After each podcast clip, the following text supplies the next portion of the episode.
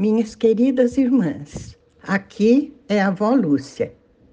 Hoje, o tema da nossa meditação é: Serão o meu povo e eu serei o seu Deus. Declaração do próprio Senhor Deus para todos nós, minhas irmãs.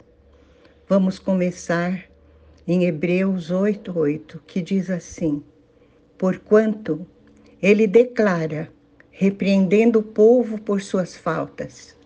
Dias virão, diz o Senhor, em que estabelecerei com a casa de Israel e com a casa de Judá uma nova aliança.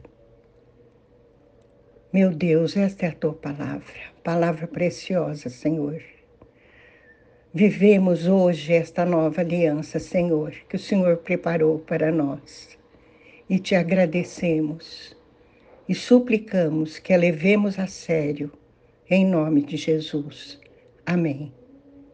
Vejam, minhas irmãs, estamos já vivendo os dias da nova aliança, porque Jesus já veio e ele preparou para nós uma aliança eterna, ganha pelo seu sangue na cruz. Hebreus 8, 9 diz: não conforme a aliança que fiz com seus antepassados, no dia em que os tomei pela mão para os conduzir até fora da terra do Egito, pois eles não continuaram na minha aliança, e eu me afastei deles, assevera o Senhor. A primeira aliança, minhas irmãs, era aquela aliança que o Senhor fez com o povo que estava tirado sendo tirado da escravidão do Egito e marchando pelo deserto, pois eles não continuaram na aliança do Senhor. Eles pecaram e o Senhor se afastou deles.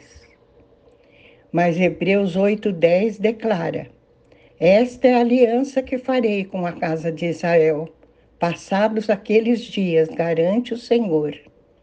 Gravarei as minhas leis na sua mente e as escreverei em seu coração.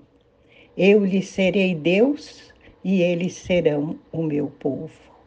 Olha que maravilhoso. Minhas irmãs, isso já está ganho para todos aqueles que entregaram a sua vida a Jesus, que o reconhecem como Senhor e Salvador. E isso é importante porque desde o profeta Jeremias, o Senhor nos declarou através dele, como está em Jeremias 24, 7. Eu lhes darei um coração capaz de conhecer-me e de compreender que eu sou Yahvé, o Senhor. Serão o meu povo e eu serei o seu Deus, pois eles se voltarão para mim de todo o coração. Que maravilha, minhas irmãs, que maravilha. Sabe quem é o responsável por esse coração novo?